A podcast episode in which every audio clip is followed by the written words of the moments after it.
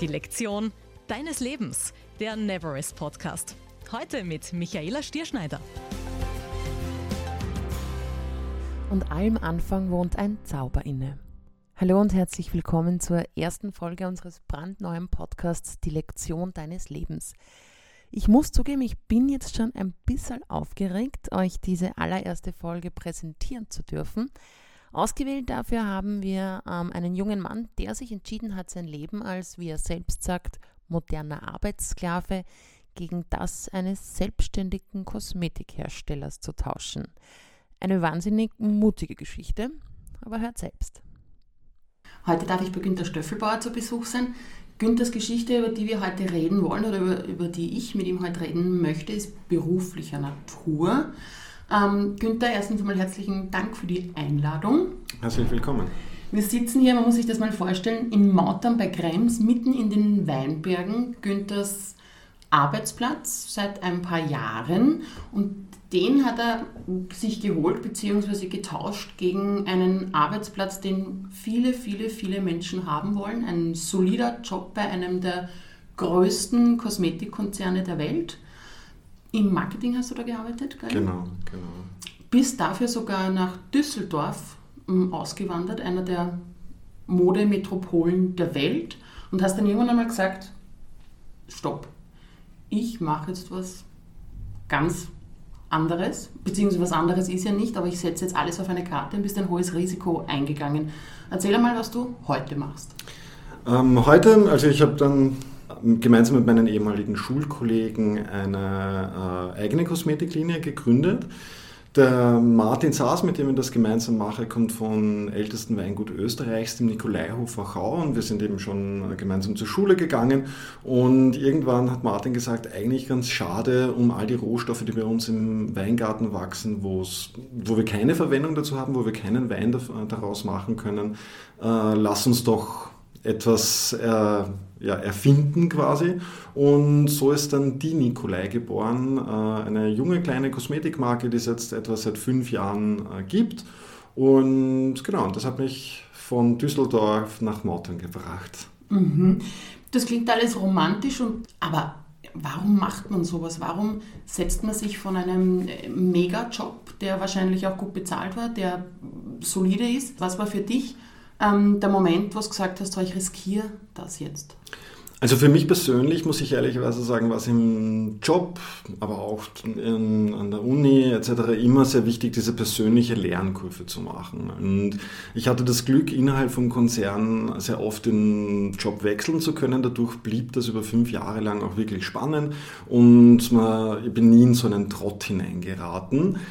Allerdings dann, wie dann äh, sozusagen schon zweieinhalb Jahre in Düsseldorf war, auch schon verschiedene Stationen im Konzern abgegangen bin und erlebt habe, äh, war ich so ein bisschen am, am, Ende der Lernkurve und da hätte etwas Neues kommen sollen äh, und da konnte ich mich mit dem Konzern nicht einigen und wie es dann manchmal so ist im Leben, die nichts ist so gut wie eine Idee, deren Zeit gekommen ist. Und Martin hat damals dann einfach den perfekten Zeitpunkt auch getroffen, um mir sozusagen einen neuen Samen ins Gehirn äh, zu pflanzen. Und bin heute natürlich, man schläft wahrscheinlich ein bisschen weniger, aber dafür ein bisschen besser auch.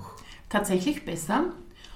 War das von Anfang an so? Weil ich kann mir vorstellen, wenn man von einem Job, der bezahlt ist, in ein kleines oder sich selbstständig macht, einmal zuerst sehr unruhig schläft, oder? Ob das alles funktioniert. Ähm, natürlich, also es ist vor allem, ich glaube, man muss da viele Faktoren mit einberechnen, weil es ist natürlich dieser finanzielle Faktor, das ist natürlich eine ganz maßgebliche Säule und man geht ein finanzielles Risiko ein. Auf der Einkommensseite ganz klar, weil man natürlich in, der, in einer neuen Selbstständigkeit, wir haben mit einem weißen Blatt Papier angefangen, natürlich keinen klassischen Lohn von Anfang an behält. Das ist so die Einkommensseite, aber natürlich auch auf der Ausgabenseite wenn man eine Marke kreieren möchte, wenn man ein physisches Produkt und keine Dienstleistung oder ein ähm, elektronisches Produkt zum Beispiel anbieten möchte, dann geht einher natürlich auch ein bisschen ein Investment. Ja? Und da muss man sich natürlich bewusst sein, dass man mit 500.000 Euro Schulden gut schlafen können muss. Mhm. Aber was hat dich, warst, warst du immer schon so oder was hat dich bewegt, eben zu sagen, das riskiere ich jetzt, es ist mir wurscht? Ähm, Ja, also ich glaube, es ist halt eine sehr umfangreiche. Ähm, Entschuldigung, aber das sind jetzt so schwere Fragen. Ähm, ich glaube, das ist eine sehr umfangreiche äh, Sache, weil auf der einen Seite gibt es natürlich diese Lernkurve, auf der anderen Seite ist es schon schön, wenn man, ich arbeite jetzt für eine Demeter zertifizierte Biokosmetik, alle Ressourcen aus dem eigenen Weingarten, kurze Transportwege, recycelbare Verpackung. Also da geht es auch um diesen Fußabdruck natürlich, um dieses, was kann ich persönlich besser in der Welt machen, wie kann ich ein Angebot schaffen, das vielleicht auch andere äh, Leute hilft, äh, ja, weniger ökologischen Fußabdruck zu hinterlassen. Und es gehört natürlich auch ein gewisser Mut zum Risiko wahrscheinlich. Man muss das schon auch wollen und mögen und wahrscheinlich auch der Typ dazu sein. Aber klar, man äh, trifft diese Entscheidung nicht über Nacht. Man, auch wenn man ein bisschen Managementerfahrung hat, rechnet sich das alles mal durch. Macht das denn Sinn? Versucht das vielleicht auch nicht gerade schön zu rechnen. Spricht mit Kollegen, Freunden, Familie links und rechts, äh, die waren alle sehr, sehr ähm, aufbauend eigentlich, wobei man schon dort oder da ein gewisses Augenrollen sehen konnte. Halt, klar, man beginnt als Mini-Player in einem Milliardenmarkt und dementsprechend viele Gegenspieler gibt es und auch dementsprechend groß sind die Budgets im Kosmetikmarkt und da gab es schon einige, die sagen, puh, ob das wohl gut gehen wird. Äh, wir sind am Weg. Ich glaube, es läuft ja sehr gut. Also ich bin selbst aus Krems und merke, die Marke, die Nikolai gibt, die wird wahrgenommen die kriegt man mittlerweile in so vielen Bereichen in Krems oder Umgebung zu kaufen. Also es scheint ja gut zu laufen. Ähm, genau, wir sind in die richtige Richtung unterwegs. Ähm, Rom wurde nicht an einem Tag erbaut und so ist es eben auch hier. Ich glaube, das ist auch der wesentliche Schlüssel, Geduld mitzubringen bei, bei so einem Projekt, weil man eben ich sage jetzt mal ganz grob zusammengefasst, muss man davon ausgehen, dass man ein, zwei Jahre mal wirklich diesen Proof of Concept, sprich auch das Vertrauen von Partnern schafft. Und dann muss man natürlich auch beginnen, die Sache zu skalieren. Wir sind jetzt in unserem fünften Jahr. Das heißt, äh, wir haben schon einen Teil des Weges hinter uns gebracht und laufen zum Glück noch immer in die richtige Richtung. Wir sind jetzt mittlerweile in neun Ländern, in über 200 Läden äh, erhältlich und ja, aber da ist schon, äh, also wir haben auch noch einen Weg vor uns. Es gibt jetzt keine Sache, sich auszurasten oder zu sagen, alles gut gelaufen und verkauft sich eh von selbst. Und ich muss auch gestehen, ich glaube, dass wir da in keiner Branche sind, wo der Tag kommt, wo man dann sagt, ist ein Selbstläufer, fertig, fertig mhm. genau. Ähm, ich möchte mal zurückkommen auf die Situation, auf die Zeit in Düsseldorf, wo du gesagt hast, es gab dann einen Moment, wo du dich nicht mehr einigen konntest wo du nicht, dich nicht mehr einigen konntest ähm, bezüglich, wie geht es weiter mit dir bei L'Oreal, ähm, bei, bei deinem alten Arbeitgeber. Was hat sich denn da für dich ähm, im Gespür dann? Was hat der Bauch gesagt? Wo war der Moment oder was war der, was war der Moment, wo du gesagt hast, so, hier und nicht weiter? Weil du hättest ja eigentlich auch eine Bewerbung schreiben können und dann unzählige andere große Arbeitgeber schicken können und das wäre wahrscheinlich relativ schnell, hätte sich da eine Lösung ergeben.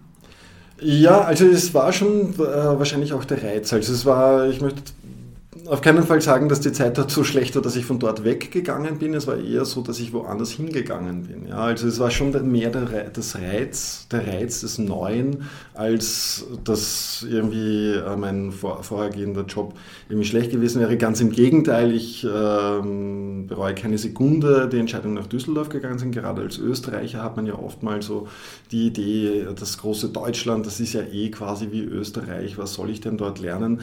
Auch ich war dieser Meinung und wurde aber wirklich auch eines Besseren belernt, denn als große Volkswirtschaft ist natürlich die, äh, ist wird dort ganz anders gearbeitet, auch innerhalb des Konzerns und von dem her war das schon eine sehr, sehr spannende Zeit für mich, wo ich ganz viel mitnehmen konnte und ich glaube auch ganz viel Tools dafür gesammelt habe, dass ich mich dann diesen Schritt machen traue. Es war aber weniger so, dass ich jetzt sozusagen von dem einen davongelaufen bin, als einfach etwas Neues, noch Spannenderes äh, gesehen habe.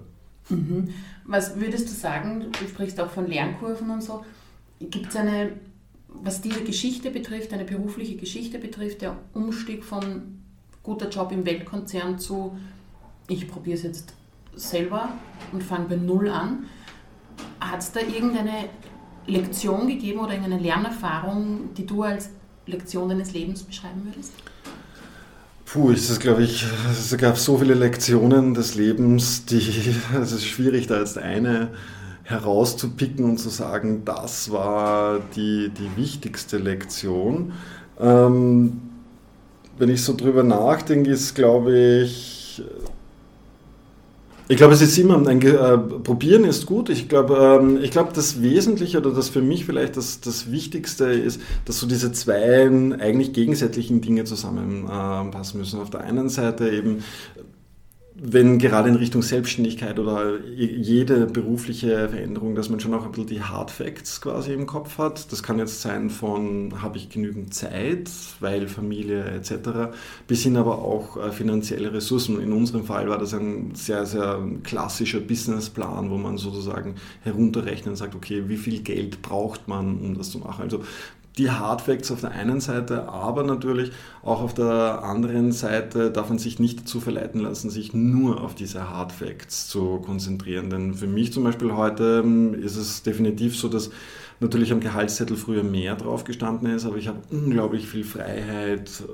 in meinem Tagesablauf zum Beispiel äh, dazu gewonnen. Früher war ich eben Montag bis Freitag, wurde ich dafür bezahlt, ein moderner Sklave mit einem Augenzwinkern, ein moderner Sklave sozusagen für, die, für das Unternehmen zu sein.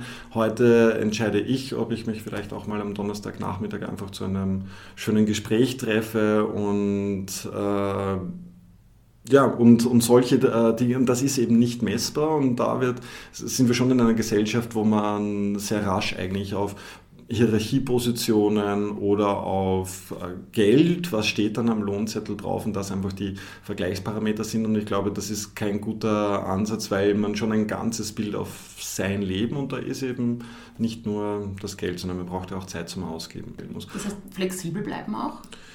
Flexibel im Kopf bleiben, aber sich eben auch nicht von der eigenen rosaroten Brille täuschen lassen und sagen, ach, ich habe die schönste Idee und äh, die, das wird funktionieren, sondern sich eben wirklich hinzusetzen und sagen, was sind die Schritte, die ich eigentlich auf dem Weg dorthin brauche.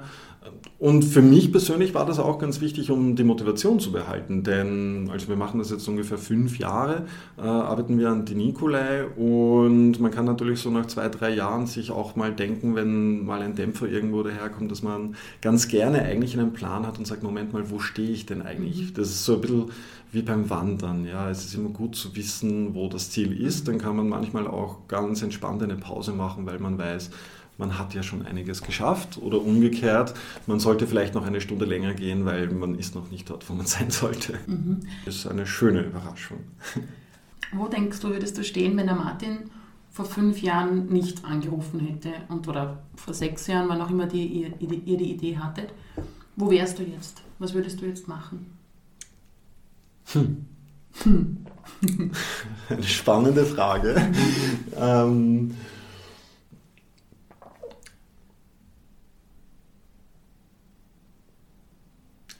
Ich kann gar nichts darauf sagen, weil ich mir gar nichts anderes vorstellen kann. Ich habe mir in den mhm. letzten fünf Jahren kein einziges Mal die Frage gestellt, was wäre, wenn es nicht so gewesen wäre, sondern eigentlich immer nur die Frage gestellt, wie kann ich sicherstellen, dass das so bleibt.